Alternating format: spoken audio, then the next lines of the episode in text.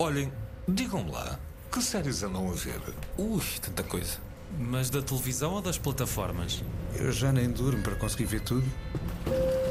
Olá, eu sou o Diamantino José e este é mais um episódio do podcast sobre séries televisivas fora de série. Hoje propomos Fellow Travelers, companheiros de viagem. Para já pode-se dizer que é uma espécie de conta-me como foi, com muito mais orçamento. A sexta e derradeira temporada da série The Crown. Eu acho que a série está tá bem lançada e vai continuar nesta sexta temporada a ser uma série extremamente bem sucedida. E tem que o ser, porque é uma das séries mais caras de todos os tempos. E The West Wing, Os Homens do Presidente. É uma série que pronuncia uh, um ressurgimento de políticas mais liberais nos Estados Unidos. Para analisar estas séries, conto com o painel habitual: Rui Alves de Souza, Daniel Mota e Nuno Galopim. Olá a todos. Ora, Ora viva. Ora viva. Como é que estamos? E, bem, e temos também connosco Jorge Pinto, diretor da revista digital Metrópolis, que explora o universo do cinema, da televisão e dos jogos. Olá, Jorge, é isto? É, é isso mesmo. Olá e muito obrigado pelo convite. Uhum. Uh, a periodicidade da, da, revista é que é mensal? Sim, uh, portanto a Metrópolis é uma revista digital, uh, a periodicidade é mensal e acabamos de editar o nosso número 100. Ou seja, estão de parabéns, não é? Obrigado. e já agora que destaques a que há para esta edição 100? Uh, portanto, uh, a edição 100 tem como capa o Napoleão, de Ridley Scott. Uh, a nível de séries, é uma das minhas séries do momento, chama-se Blue Eye Samurai. A, a, revista, ao fazer o, o centésimo número, reúne as memórias dos últimos 10 anos a nível de televisão e de, de séries. é, um, é um número, não sei se posso fazer essa, esse pequeno à parte, é um número que que é dedicado a um colega nosso que faleceu uh, quando estávamos a fechar a edição, o Rui Brazuna, uh, que é uma pessoa que diz muito uh, à equipa e especialmente a mim também ele introduziu-me a este universo de séries no início dos anos 2000 e, portanto, ficou a dedicatória ao nosso, ao nosso colega. Neste caso, interessa-nos particularmente a secção dedicada às séries televisivas. É algo que a revista tem todo o interesse em trabalhar, presumo eu, até porque a sensação que temos é que o chamado público seriólico, este é um termo novo para mim, hum. conheci-o através da revista, uh, ou seja, o tal público seriólico tem vindo a aumentar. Uh, sim, sem dúvida. Portanto, eu recordo-me eh, que eu publiquei a minha primeira uh, uh, crítica de televisão em 2006 com uma série chamada Big Love uh, da HBO. Portanto, nós estamos a falar no início dos anos 2000. Se alguém queria estar a par de televisão, não eram com os canais jornalistas, era sobretudo com o que havia de importação e o que havia de temporadas completas em, em DVD. portanto, tanto eu como, como o, o, o, tínhamos acesso a esse material e escrevíamos e tínhamos por hábito escrever do primeiro ao último episódio. A HBO, por exemplo, eh, as séries tinham normalmente 12 eh, episódios. Portanto, em 2007, eu recordo-me quando fui para a revista Premier uma, uma das tarefas que me incumbiram foi precisamente começar a escrever sobre televisão, sobre séries, televisão, eh, não como se fazia no passado, que era basicamente dizer o que passava na televisão, mas para fazer uma abordagem.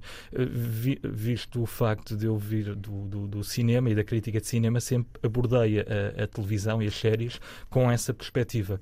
Uh, obviamente, o crescimento das séries foi exponencial uh, e hoje em dia uh, é um vício e muitos dizem que já, já dá uns anos à, até agora que realmente nas séries de televisão consegue-se desenvolver melhor as narrativas e houve também um êxodo uh, do talento de cinema para uh, as séries de televisão. Uh, antigamente uh, era, era, quase um, uma festa quando saía alguém de cinema para televisão e o inverso não ocorria frequentemente. Uhum. E o Blue Eye Samurai que tu falaste, porquê é que gostas assim tanto da série? Porque eu já ouvi falar, mas ainda não. Sim, não, também já ouvi falar muito o, bem da série. O, o, Blue Eye Samurai é qualquer coisa espantosa, portanto, basicamente... É animação, não é? É sim, animação, é animação para adultos, atenção, não ponham as crianças a ver a série. é, é, é uma série que, por acaso, é escrita por um argumentista que eu, quando li logo a, a primeira nota inicial, fiquei de pé atrás, porque o argumentista uh, assinou os últimos filmes do Kenneth Branagh, uh, do, do uh, Hercule Poirot. Morte uh, mas etc. O, mas, curiosamente, uh, se formos ver o passado dele, ele, por exemplo, uh, tem séries muito, muito, muito interessantes. Uh, esta série é um projeto de, de, marido e mulher, portanto, a esposa dele também escreveu a série.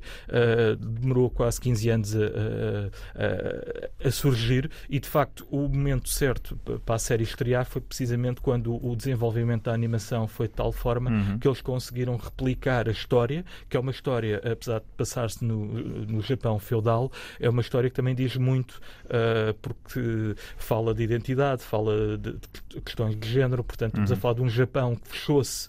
Uh, ao mundo e, portanto, quem basicamente tinha traços mais uh, ocidentalizados, e neste caso o nome disto tudo, Blue Eye Samurai, uh, é uma criança de olhos azuis, não vou revelar muito mais, uh, e de facto a série parte, é, é uma série de vingança, mas que mistura uh, Kurosawa com, com Tarantino, é absolutamente explosiva. Eu já estou a ver pela segunda vez a série, ah, portanto, okay. okay. vale mesmo a pena. A título de curiosidade, um dos artigos da revista 100 da Metrópolis e elege uh, as 10 melhores séries uh, produzidas entre 2012 e 2023.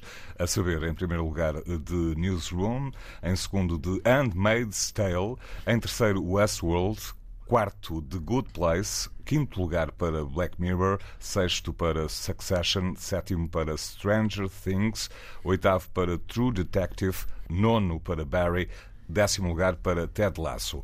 Meus amigos, algumas destas séries uh, vos dizem alguma coisa? Devo dizer que a inclusão de The Good Place uh, surpreende-me porque acho que é uma série uh, que não é assim tão falada quanto isso, mas que é uma junção muito curiosa entre comédia e filosofia uhum. e que é daquelas séries que nós nunca podemos definir por um episódio ou por uma temporada, certo. porque acaba uma temporada e quem já viu sabe que ele dá uma volta completa e é de facto uma narrativa fascinante até ao fim, portanto, só para para dizer isso. Que Sim, e muito curioso, e assenta a comédia em vários conceitos, como tu disseste, filosóficos e metafísicos até, depois acaba por ser a parte mais interessante do, da própria série. É aquela coisa de tu uh, olhares para. Não se julga um livro pela capa, sim, não é? Sim, As pessoas olham para aquelas imagens Parece e acham isto deve ser pateta. uma sitcom ah, pateta. Deve ser, deve ser engraçado. E não, não é nada disso, é vale é mesmo muito a pena. E acho muito interessante estar o Newsroom em primeiro lugar, que é um exemplo de como a escrita é o alicerce na base de tudo isto. É verdade. Uhum. Se bem que, pronto, a Newsroom acho que só teve duas temporadas. Teve duas e a primeira é bem melhor do que a segunda. Exato, Sendo exato. que o primeiro episódio do Newsroom tem aquele discurso né, do, do Jeff Daniels à frente do público todo. Que, a América que, que não é, é o melhor mais, país do mundo. Exatamente, que é a coisa mais partilhada, acho eu, pai, da história do, da carreira do Aaron Sorkin. Uh, e apropriada, se calhar, uh, aqui e ali, por malta que não percebeu que aquilo era um bocado irónico. Mas... e agora, em sentido contrário, Jorge Pinto, das séries que estão hoje em causa no Fora de Série, neste podcast, Fellow Travelers, Companheiros de Viagem, a sexta e derradeira temporada da série The Crown e de West Wing, Os Homens do Presidente, uh, são séries tuas conhecidas ou nem por isso? Para ser sincero, uh, West Wing tenho uh, uma vaga ideia, vi, vi, nos primórdios e realmente era uma daquelas séries na, podemos dizer, da, da, idade de ouro da televisão, ou que empurrou uhum. para, para a idade uh, de ouro da televisão, que ainda hoje estamos a, a viver. Uh, o Fellow Traveler, sinceramente, não, não, não, não vi. Uh, e realmente o The Crown, vi as primeiras temporadas e depois, quando achei que a série descambou para a telenovela, perdi, perdi a paciência. Então não, então não vejas a sexta. ok. Começamos então por uma das novidades da Sky Showtime, Fellow Travelers, companheiros de viagem, série que que nos leva até à cidade de Washington, D.C., durante a homofóbica Lavender Scare, assim ficou conhecida, nos anos 50.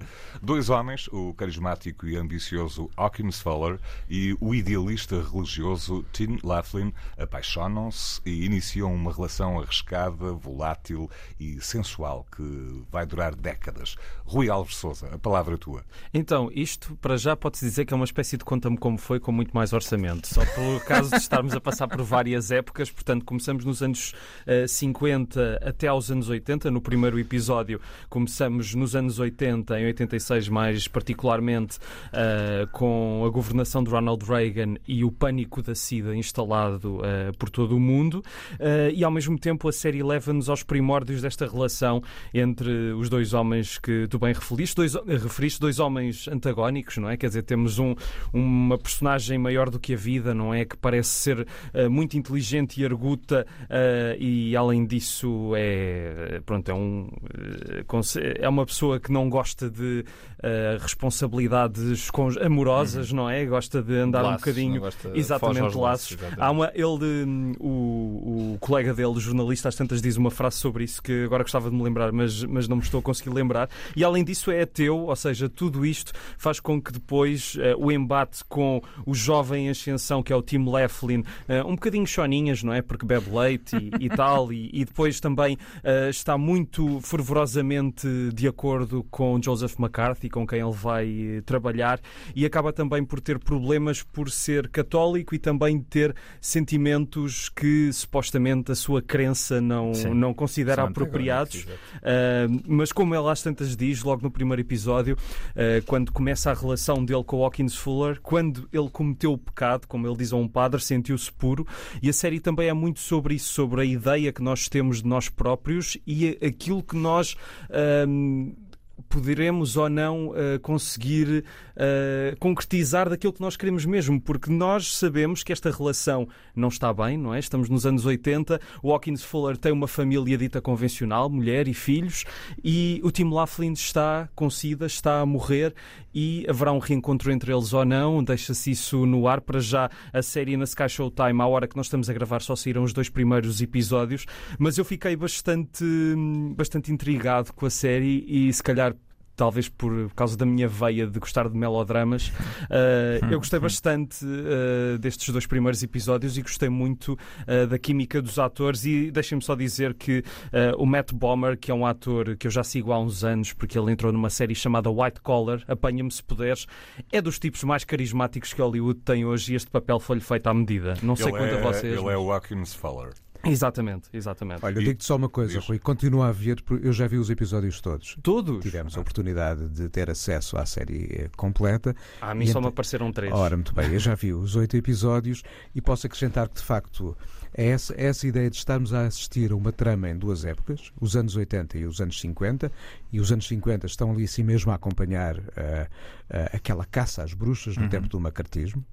Uh, nós, pelo caminho, vamos ainda apanhar os tempos de contestação contra a guerra no Vietnã e uma descoberta de novas possíveis liberdades nos anos 70, ao som do disco sound e, e não só. Mas esta é uma série que junta, aí, quanto a mim, ainda uma terceira personagem muito interessante, que é um amigo jornalista uhum. negro, e nós apercebemos também de uma outra forma de olhar para as realidades sob o olhar de um jornalista que tem espaço habitual em imprensa que não a mainstream, a dada altura passa por uma grande redação, mas ainda claramente vítima eh, de regras, não digo leis, regras eh, de segregação com que a sociedade, inclusivamente ao, ao nível do jornalismo, uh, funcionava naquela altura. É uma série que fala sobretudo sobre a evolução política e social da América pois. dos anos 50 aos anos 80. Vamos e também, além, além de fazendo parte dessa evolução, uh, é muito curioso na parte dos anos 50 o submundo, não é? Aquele uh, bar onde todos se encontram. Sim, sim, sim. E deixa-me só dizer que o clipe que eu trago da, da série é do presente, quando este amigo jornalista de facto reencontra o Hawkins Fuller e lhe conta do que se passa com o Tim Laughlin.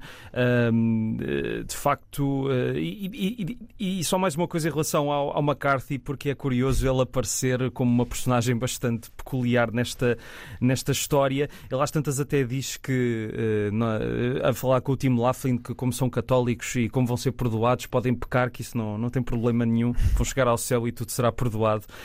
É uma série de facto cheia de, cheia de coisas interessantes sobre a capital das segundas intenções, como o próprio Hawkins Fuller eh, fala, porque ele consegue arranjar um trabalho para o Tim Laughlin no gabinete do Joseph McCarthy, mas tem claramente um interesse por trás disso. Uh, pronto, basicamente é isso. Vamos ouvir o clipe de que falavas. Tim's organizing his life, settling things. Is he with someone? He's had a couple romances. Nothing that lasted. Something kept getting in the way. Do you have a number for him? I mean, I, sh I should at least call. Hawk, Tim doesn't want to hear from you. He asked me to make that clear. You have a beautiful family, a beautiful life. I hope it was worth it. E só para dizer também que não dá para envelhecer bem o Matt Bomer, porque nesta, nesta altura, pronto, estamos nos anos 80, ele terá 50, 60 anos e não, eu não consigo acreditar. O homem, o homem de facto, enfim. Nem, nem ele acredita como é que eu cheguei aqui com estas qualidades e o mesmo para a mulher dele. Exatamente. Os dois envelhecem bem demais.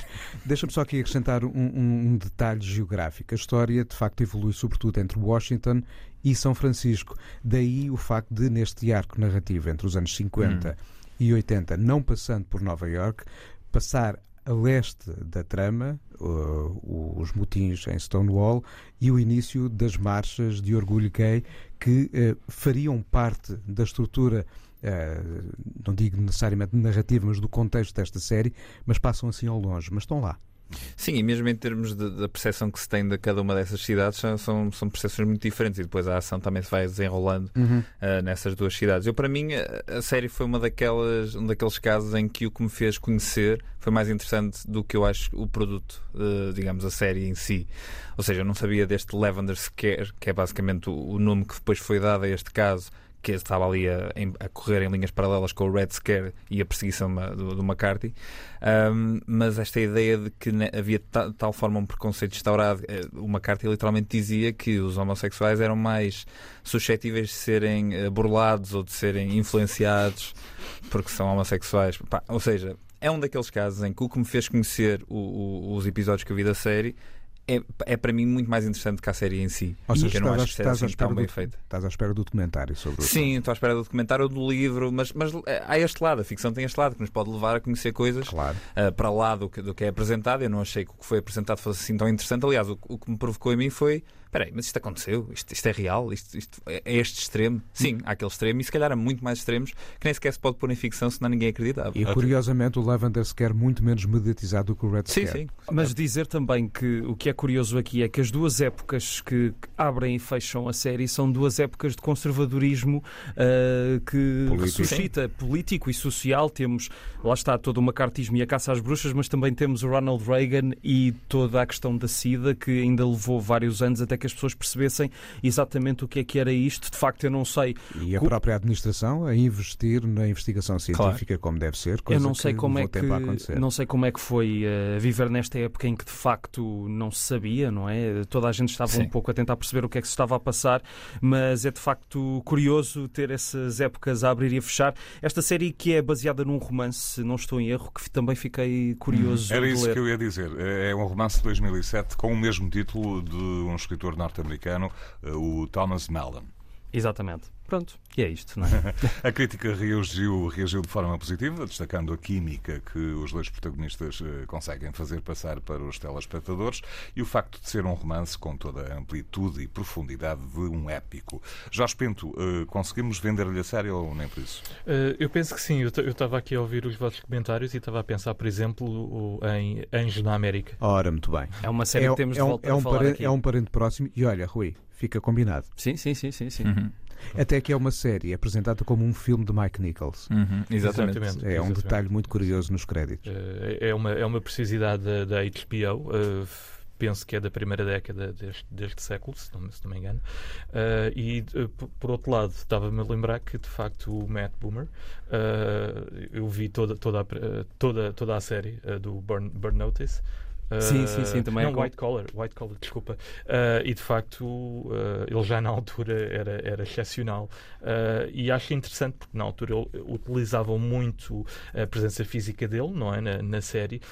e aqui nesta série vemos o lado interpretativo, que eles também têm, não é? Vemos, vemos sim o lado interpretativo, mas é curioso que no, no Apanha-me se puderes, que era daquelas séries que eu apanhava muitas vezes, creio que na TV aos domingos à tarde, mas era daquelas séries que aproveitava-se muito muito da, do charme dele e da agilidade dele. Aqui também tens esse charme a ser aproveitado, mas de uma forma muito mais eh, complexa, porque lá está, uh, esta personagem tem atitudes dúbias em relação a ele e em relação a todos os que o uhum. rodeiam, e acho que foi mesmo o casting perfeito. Uh, só, só por causa dele já valia a pena ver o Fellow uhum. Travelers, mas acho que a série tem muito mais do que isso. Tem uma, uma bela reconstituição da época, uma ótima fotografia, pelo menos eu achei isso. Uh, veremos se oito episódios serão, uh, o Nuno estava a dizer que sim, mas vamos ver se oito episódios uh, não serão demais para contar esta história. Mas para já estou agarrado. Fellow Travelers, companheiros de viagem, está disponível na Sky Showtime. Todas as semanas estreia um episódio. Há quem tenha tido a sorte já os ter visto a todos, como o Nuno Galopim. Bom, e nesta altura o que andará a ver em matéria de séries televisivas, Tiago Alves, autor do programa Cinemax, da RTP2, e do magazine de cinema com o mesmo nome da Antena 1. Vamos lá então conhecer as escolhas e sugestões de Tiago Alves. A primeira proposta é provavelmente a série mais interessante, surpreendente, criativa, desafiante que vi este ano, o Ormud Absinto, uma série contada em seis eh, episódios. Combina ficção e realidade, é do cineasta Errol Morris, explorando a misteriosa morte de um cientista norte-americano que esteve envolvido num programa de armas biológicas desenvolvido eh, durante a Guerra Fria. É um caso que foi julgado, escrutinado politicamente, nomeadamente no Congresso norte-americano, e que suscita uma grande questão incógnita, uma tese que pode ser considerada conspirativa e que o documentário alimenta e procura esclarecer. Até que ponto é que a CIA, a agência secreta norte-americana, pode ter executado este cientista? Ele morreu em circunstâncias estranhas, atirando-se da janela de um edifício em 1953. É Frank Olson, interpretado por Peter Sarsgaard eh, num documentário de um grande autor de cinema, eh, cinema televisivo, sobretudo de cinema documental. Errol Morris utiliza técnicas que não são habitualmente vistas eh, em documentários, tornando os filmes mais dramáticos e diversificados. Normalmente há sempre uma banda sonora que é extremamente sugestiva. As técnicas utilizadas são cinematográficas. Errol Morris é um autor que podemos comparar a Alfred Hitchcock. Ele sabe criar doses bem cuidadas de realidade emocional e interpretar muito bem uh, os factos, criando uma narrativa um, que é habitualmente policial a partir de aspectos uh, políticos. Olhando para a produção recente da RTP, a produção da casa, vale a pena descobrir os Contos da Montanha, filmados por Luís Galvão Teles. Já foram exibidos uh, em canal aberto entre setembro e outubro. E estas cinco histórias, retratos de vidas humildes em Portugal na década de 40 do século passado, estão agora disponíveis na RTP Play.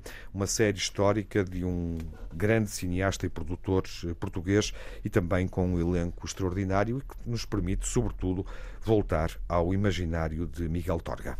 Algo a dizer sobre estas escolhas, Tiago Alves? Eu fiquei curioso com a série do Errol Morris. Sim, não eu, na, conhecia. eu na altura vi, vi o primeiro episódio desta série do Errol Morris porque eu gosto bastante do trabalho dele como documentarista uh, e eu achei particularmente interessante a forma como ele filmava os depoimentos, não tantas reconstituições, que por acaso até uh, aquilo pelo qual o Errol Morris se tornou mais conhecido é pelas, pelas reconstituições. Uh, e nesta série em particular eu achei as entrevistas mais interessantes.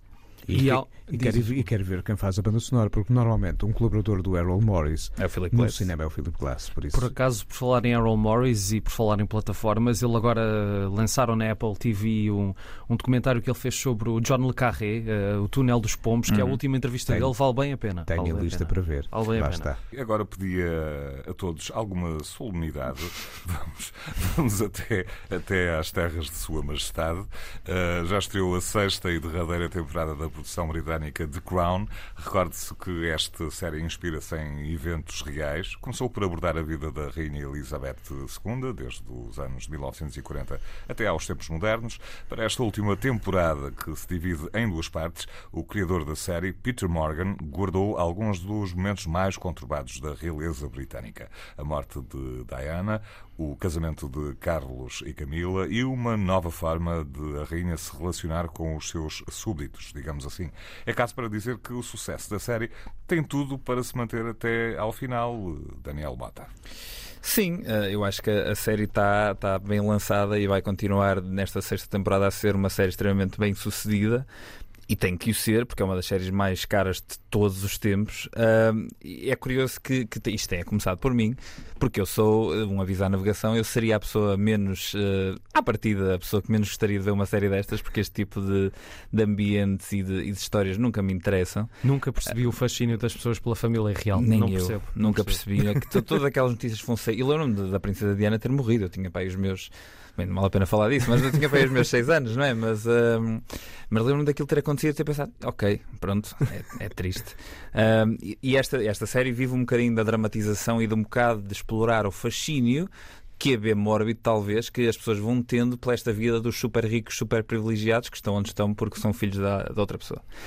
Um, o The Crown, no entanto, beneficia de ter basicamente a patina mais bela de, possível da televisão, ou seja, os cenários são impressionantes, os atores são todos excelentes, é quase um quem é quem da realeza, mas da realeza do, dos atores britânicos.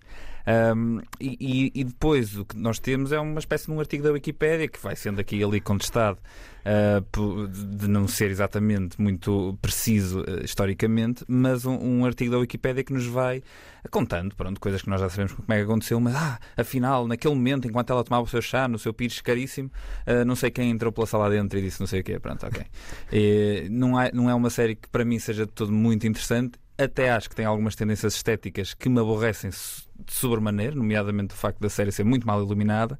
Uh, mas pronto, é uma série que vai tens... fazendo imenso sucesso. Mas eu aqui senti, uh, e, e, o The Crown é daquelas séries que para mim é, é, como uma série de domingo à tarde de um canal generalista. Eu tenho muita gente que conheço que vê e gosta, eu apanhei alguns bocados, voltei aqui agora para os últimos episódios para ver como é que a coisa se ia resolver, mas esteticamente houve uma coisa que eu achei interessante, é a oposição entre o mundo do Príncipe Carlos e o mundo da Princesa Diana. O mundo do Príncipe Carlos é fechado, é de tons mais frios, uhum. é, tu sentes a escuridão e a, e a Diana é exatamente o contrário, está sempre, ou quase sempre ao ar livre, cores muito vivas, emana toda uma, uma energia. A questão é se isso diz alguma coisa sobre a opinião que as pessoas que fizeram a série Exato, têm acerca das exatamente, pessoas. Exatamente. Que é o que acho que é mais interessante do que a família real, é o que as pessoas acham da família claro, claro, real. exatamente. Eu dei por mim a ver os quatro primeiros episódios desta sexta temporada e depois fazer uma espécie de jogo de contraste ou não, não com a rainha do Stephen Frears, uhum. que tem na base a mesma pessoa a escrever. Exatamente, Peter Morgan. Ora bem, e não podiam ser mais diferentes. Por um lado, em termos de criação dos ambientes, ou seja, direção artística, pontos para o The Crown. Acho muito mais credível o Balmoral, ou seja, o castelo na Escócia que vemos eh, no The Crown, do que as salas bem arranjadas que vemos no filme do Stephen Frears, que podiam ser em Londres ou noutra cidade qualquer com um toque britânico. Bom, mas o que é que nós temos no, no filme do Frears que não temos no The Crown? Uma exploração muito mais interessante do confronto entre o que é a vida da família real e o confronto com a população britânica. Uhum. O choque que o momento da morte da princesa Diana de facto criou entre a monarquia, ou, ou seja, entre quem reina e os súbditos com um valor acrescentado, o papel do Primeiro-Ministro recentemente Tony nomeado, Blair, Tony Blair, exatamente. no meio de toda esta trama. Ou seja, entre a série e o filme ganhou o filme. Sim, parece-me que, eu não sei se o The Crown era um projeto, um pet project do Peter Morgan, tinha uma obsessão tal parece pela família isso, real que queria dar uma, uma versão quase, uh, a sua, uh, concretizar a sua fantasia, uma fantasia, digamos assim. Anéis, mas da Croa. Além, porque, além de, não, não vale a pena estar a spoiler muito, mas também o que é que há aqui para spoiler, acho que toda a gente sabe que Princesa Diana morreu e tudo o que aconteceu depois. O quê? Mas há, há ali um mecanismo que é utilizado, salvo erro, no quarto episódio desta nova temporada que eu achei já chega. A Diana não era assim uma pessoa tão interessante para agora estar a aparecer à rainha daquela forma, uh, numa série em que o dilema maior de uma personagem é a minha mãe não vem à minha festa de anos. Pronto, pois é. É isto. Acho que isto diz muito da família real, mas. A, mas Diana, a Diana acaba por ser, se calhar, no meio disto tudo, das personagens que poderia ser mais interessante e nós tivemos recentemente um filme que foi o Spencer que, que teve um, enfim, teve, digamos, a benesse de explorar um pouco mais o lado psicológico da Diana. Eu também não gostei muito do Spencer, portanto também não vou falar muito sobre isso. Uh, mas, mas é isso, ou seja, quando ficamos num universo tão fechado, tão privilegiado, uh, eu acho que o interesse é um interesse de, de, de, espreitar pelo buraco da fechadura. E eu acho que as pessoas que veem o The Crown têm esse lado, nem é tanto um lado histórico, se calhar. E nós no Succession não sabíamos como é que a coisa ia acabar. Pois, Exato. lá está. Quem é que fica com a companhia? Mas se o Succession fosse baseado numa, numa história real, era logo à partida uma história uh, muito mais cheia de, de, veneno do que esta série da, da Mas acaba real, por ser um bocado baseado numa história mas real. O, o problema assim, é que a, a, história real pode ter todos os uh, pontos de vista de interesse, o problema é, é a forma como uh, a, a história no The Crown foi telenovelizada Sim. de temporada para temporada e foi perdendo o viço que os primeiros tempos de facto mostravam em termos narrativos. E além de... Independentemente de gostarmos ou não gostarmos Claro, de claro, claro, claro. Mas a abordagem o- que é feita na juventude da rainha é, em termos de trabalho de criação narrativa e de personagens, muito mais interessante do que esta última época, apesar de teres uma Imelda Staunton Sim, ou um está. Jonathan Price. É, é, a é realeza, é outra não realeza. Mas lá está, mas é a diferença de, de um filme como A Rainha, que eu já vi mais do que uma vez e que me leva a, a querer ver um filme sobre a família real, pela forma como está contado e também por ser muito mais escorreito e muito mais, eh, não diria, cínico se calhar é uma palavra forte, mas é um, é um, é um filme eh, que tem um Olha, tom é mais muito... realista. Sim, mais Pois. realista. E além disso, é assim: eh, o The Crown pode ter todos os grandes atores britânicos, mas não tem Alan Mirren a fazer de Rainha Isabel. Acho que isso já, já, já dá uns pontos a menos à, à série. Mas há uma coisa também que achei curiosa aqui, e também tem a ver com a perspectiva, que é a relação entre a Rainha Isabel e o Príncipe Carlos. Eh, às tantas fala-se de que um dia ele virá a ser rei. É engraçado nós vermos isto hoje em dia e pensar que se passou mais de um quarto século até que ele Pois. conseguisse chegar ali. Acho que nem ele na altura pensava que ia demorar Mas tanto tempo. aí- Carlos, a que coisa- muito beneficiado A coisa aí série. funcionou. Eu vejo 2001 de no espaço e onde é que está a base na Lua? Vamos ouvir um clipe de- da, da série, The Crown. All one wants is for that girl to find peace.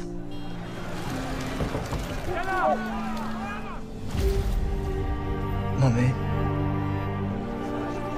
You okay? I'm okay. It's just. It has all been a bit mad recently. Quem é que enquadra de som? Isto aqui é, é, é um excerto do trailer do, do, do, do The Crown e basicamente aqui temos um diálogo entre o, um dos filhos da Diana com a mãe em que lhe pergunta se ela está bem e ela diz, pronto, está tudo bem, mas tem estado tudo um pouco louco eh, ultimamente e nós já sabemos o que é que vai acontecer, portanto já sabemos que a Diana está em está numa fase complicada, Eu acho, assim. eu acho que a parte mais interessante da história da Diana é mesmo o, o crescer do circo mediático à volta dela e da volta ah, do, ah, do, do outro senhor que eu agora estou-me a esquecer. O Dodi, Dodi, Dodi, é. exatamente. Ah, isso acho que é, de facto, já era um ponto interessante do filme do Stephen Frears e que aqui ganha outros contornos porque aquela pessoa ah, ganhou toda uma perspectiva pública graças aos paparazzi Sim, sim. que incessantemente a procuravam e aqui acho que há qualquer coisa interessante a dizer sobre isso, mas de facto é, é- é isso, é- eu não percebo é, é, por, tanto, por mais oferta que haja, Uhum. eu tenho a teoria que por mais oferta que haja, as pessoas, a maior parte delas vão ver aquilo que se calhar veriam se só tivessem quatro canais. E acho que o The Crown é mesmo uma série de quatro canais. Ah, não dá propriamente nada de novo, vê-se bem, ah, mas passando por ela ou não, eu acho que uma pessoa fica um bocado igual. É igual. Ah, mas pronto. Pois, é, no- no, caso da morte da Princesa Diana, a série enfoca bastante na questão dos paparazzi serem basicamente os culpados. Sim, sim. Ah, e, e- e não faltam. Agora, agora de repente eu parece que sou um entendido na, na morte da Princesa Diana, mas não é. Ah, não sou, não sou. Mas, mas pelos vistos há uma série de, de fatores naquela noite. E sem entrar em teorias da conspiração, eh, o facto do carro ir eh, claramente em excesso de velocidade, o facto do, do condutor não sabia que ia conduzir mais naquele dia, tinha já bebido dois, dois copitos e, e já ia meio embriagado para o volante, etc. Ou seja, a série Estava tudo foca ali, tudo no lado mediático que tu acabaste de falar, mas não é exatamente só isso que ali aconteceu. Foi uma série de fatores, um, um grande azar. Ahm, e lá está, mesmo nisso a série podia ter sido mais, mais, mais diversa. Vá. Jorge Pinto, já, já falaste um pouco sobre a série, viste alguns episódios e depois desen- eh, Uh, sim. desinteressaste. Uh, És eu- um dianófilo. Uh, não, eu estava aqui a pensar precisamente sobre, sobre a Princesa Diana. Eu este ano, Que lá está. uh, eu este ano escrevi sobre, escrevi sobre um filme chamado Diana, a Princesa, uh, que é um documentário fantástico. Eu não, não me recordo neste momento qual é o nome do realizador. Uh, é um filme que estreou em Portugal em exclusivo nos canais TV Cine uh, e é super interessante porque é um documentário feito sobretudo com uh, material, só uh, uh, materiais de arquivo e conseguem fazer muito bem a reconstituição da loucura absoluta que passava-se eh, em torno da, da Princesa Diana. Não sei até que ponto é que isso é, é replicado eh, na série. Obviamente a série tem, tem eh, é mandatada para ser uma série de ficção, não tem que ser eh, um, um, Claro, claro, claro, obviamente. mas... como ficção poderia ser mais entusiasmante, Sim. mesmo com o, o ponto de partida que é a família real, que para mim é uma estupada, mas pronto. Aqui a questão é que primeira, as primeiras temporadas se calhar diziam muito mais uh, ao público uh, porque uh, revelavam fatores que estavam absolutamente adormecidos e escondidos do grande público. Uhum. o problema é quando começamos a fazer a dramatização de momentos que ainda estão muito vivos, sobretudo no público-alvo desta série, e portanto nós vivemos aquilo.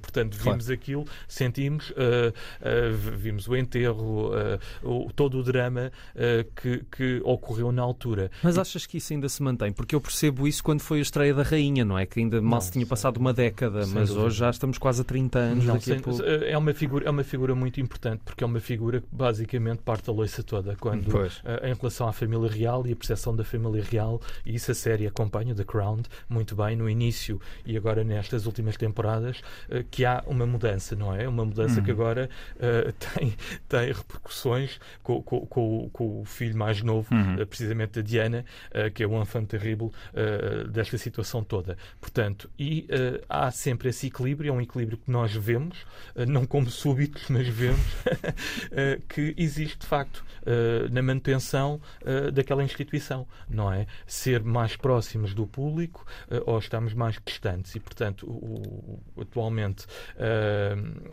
aquilo realmente foi ali tudo muito digno de telenovela, uhum. uh, com, com, o Príncipe Carlos, com a Camila, com a, com a Princesa Diana. Um, e portanto eu acho que isso já não faz tanto o, o toque ao espectador pois. atual. É eu, eu acho outra coisa que é quando se faz uh, ficção sobre um, uma história, uma biografia de, desta extensão, é muito difícil uh, apresentar-se uma, uma espécie de realismo, porque há uma coisa que é o respeito e a, e a distância para as pessoas reais. Por isso, até é curioso que, o nosso último destaque vai ser uma espécie de metáfora ou analogia para uma situação real, onde se calhar se consegue apresentar, porque não existe nenhuma referência nem nenhuma reverência a personagens reais, a pessoas reais, se calhar consegue-se apresentar uma dinâmica muito mais realista e aprofundada, porque se pode falar mal e apresentar mal aquelas pessoas, porque nós não as conhecemos, enquanto que essas pessoas nós já temos uma percepção pública antes.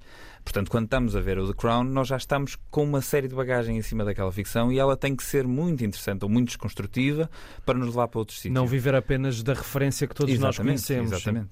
The Crown está disponível na Netflix esta sexta e derradeira temporada, para tristeza de muitos e uma eventual alegria de, de outros.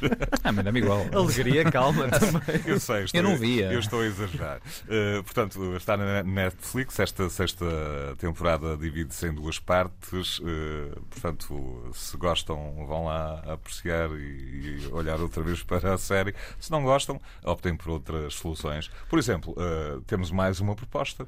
Por que não recordar esta? Hello, Mr. President. Did you have a nice trip, sir? How's the ankle, sir?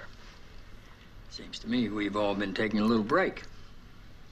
Thinking about our personal lives or thinking about keeping our jobs. Breaks are good. It's not a bad idea to take a break every now and then. I know how hard you all work. O Nuno Galpim já irá enquadrar este som. Queria apenas dizer que passámos do Palácio de Buckingham, dos bastidores do Palácio de Buckingham, em Inglaterra. Eh, para, para Viva a República, basicamente. para a ala oeste da Casa Branca, nos Estados Unidos, para recordarmos os homens do Presidente. Nesta série que foi emitida originalmente na NBC entre 1999 e 2006, eh, podemos acompanhar o dia a dia do Presidente, da Primeira-Dama e todo o staff que toma ou ajuda a tomar decisões do Governo Federal Federal. Nuno Galpim. Na verdade, assistimos ao dia a dia de dois presidentes. Em primeiro uhum. lugar, o Jed Bartlett, que era o que estávamos a escutar, interpretado brilhantemente pelo, Mar pelo Martin Sheen, e depois o Matt Santos, uh, que é foi interpretado pelo Jimmy Smith. E olhem só para o arco uh, de relação entre o tempo e a realidade. Esta série é, é apresentada originalmente entre 1999 e 2006, ou seja, apanha o final da administração Clinton e é, grande parte da administração de George W. Bush. Uh, Bartlett está na Casa Branca, é um democrata, nos tempos em que, sobretudo, temos no, no, mundo real um republicano, apesar da série ter começado ainda com o Bill Clinton. Mas o presidente que o sucede na série é um democrata, mas latino, um homem com pele não branca antecedendo a eleição de Barack Obama em 2008. Ou seja, de certa forma, os homens do presidente e havia até à altura, com alguma maledicência, quem falasse do West Wing como The Left Wing. Left Wing, exatamente. Não é? Uh, é uma série que pronuncia uh, um ressurgimento de políticas mais liberais nos Estados Unidos. É uma série que tem dois eixos fundamentais. Em primeiro lugar, a escrita. Lá uhum. está. O Aaron Sorkin, de quem falávamos há pouco, quando falávamos do, do Newsroom. E depois uma noção de realismo, tentando recriar, não é igual a real, mas recriar de, de uma forma possível ou com uh, verosimilhança uh, a West Wing da própria Casa Branca. E de resto, eu lembro-me na altura de uh, viajar pelos muitos sites que falavam da série e que estabeleciam comparações entre o que era o desenho da arquitetura dos espaços dos estúdios e da recriação dos espaços da West Wing e a verdadeira West Wing da Casa Branca, como a, a conhecemos. Bem, esta série de facto deu que falar. Cria uma família de personagens incríveis ao longo de sete temporadas, 154 episódios. E havia uma coisa que o Jorge Pinto dizia há bocado, e é verdade, eu vi esta série originalmente não na televisão, em DVD. Pois. Ainda hoje tem as sete temporadas em sete caixas uh, separadas.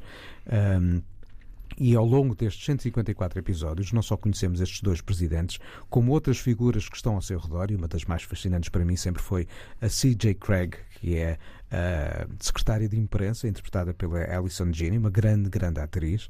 E, além de tudo isto, há um conjunto de trabalhos que estão para lá da própria escrita, mas que têm a ver com o trabalho de realização e de mise-en-scène, que é o de fazer com que a figuração não seja apenas um conjunto de figuras que estão para ali assim a encher espaço, não.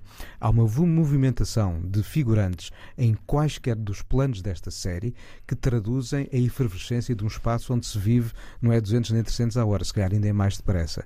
E todo esse sentido de realismo ajuda-o a fazer desta série algo que julga ser estudado por exemplo, a dada altura, creio que foi no Myanmar que os episódios foram, foram estudados para uh, se analisar o que era o motor de funcionamento é é um... de uma democracia. Uau. Apareceu um podcast uh, já recentemente chamado West Wing Weekly. Houve convenções e em 2020 uh, eh, grande parte dos atores do núcleo da série reuniram-se para fazer um episódio especial para levar os, os norte-americanos a sair de casa e votar. Ou seja, a série não só foi um espaço de entretenimento, mas foi um espaço que mexeu com a própria sociedade. É uma série curiosa porque vem de um tempo em que esta uh, periodicidade e duração das séries ditas de prestígio que temos hoje em dia, temporadas mais curtas, uh, uh, com valores de produção se calhar mais elevados, ainda não era totalmente sim, uma sim, realidade. Sim. Em 99, quando o West Wing estreia. Está na viragem, está na viragem, está, está, está, na altura dos Sopranos, está na altura de Oz, creio que é mais ou menos na mesma altura. The Wire só viria um ou dois anos depois. mas temos aqui então sete temporadas que têm 20, 22 episódios cada uma. Uh, o que faz com que uh, eu ainda não tenha conseguido ver a série toda, porque uh, ainda, ainda, é ainda contas, gosto de é? respirar. Ainda falta. mas, mas é curioso, de facto, a consistência do que eu vi, pelo menos até agora, da série, é, é impressionante, mesmo neste ritmo Sim. de produção muito veloz e, e, e, e, que tem de lidar com uma grande máquina de, que funciona por muitos episódios por temporada, mas que assenta também, de facto, no elenco espetacular claro. e com aquele. Eu lembro-me de ler há uns tempos alguém falar do Martin Sheen um, como uh, o presidente que fazia as pessoas uh, sorrir e terem esperança no futuro, independentemente de serem republicanas ou democratas. Já não sei quem é que disse isto. Eu só sei é que eu sorri ao ouvir a voz dele agora, porque de facto ele é a personagem à volta de qual todas, uh, como uma abelha mestra, todas se rodeiam, mas acho que é muito injusto o título português da série, porque não são só homens do presidente. Pois, Há um pois, grande pois, elenco, tanto masculino como feminino, nesta série e todos os papéis o, o de facto já contam. Falou disso. Exatamente, sim, sim, sim, sim, sim, sim, sim.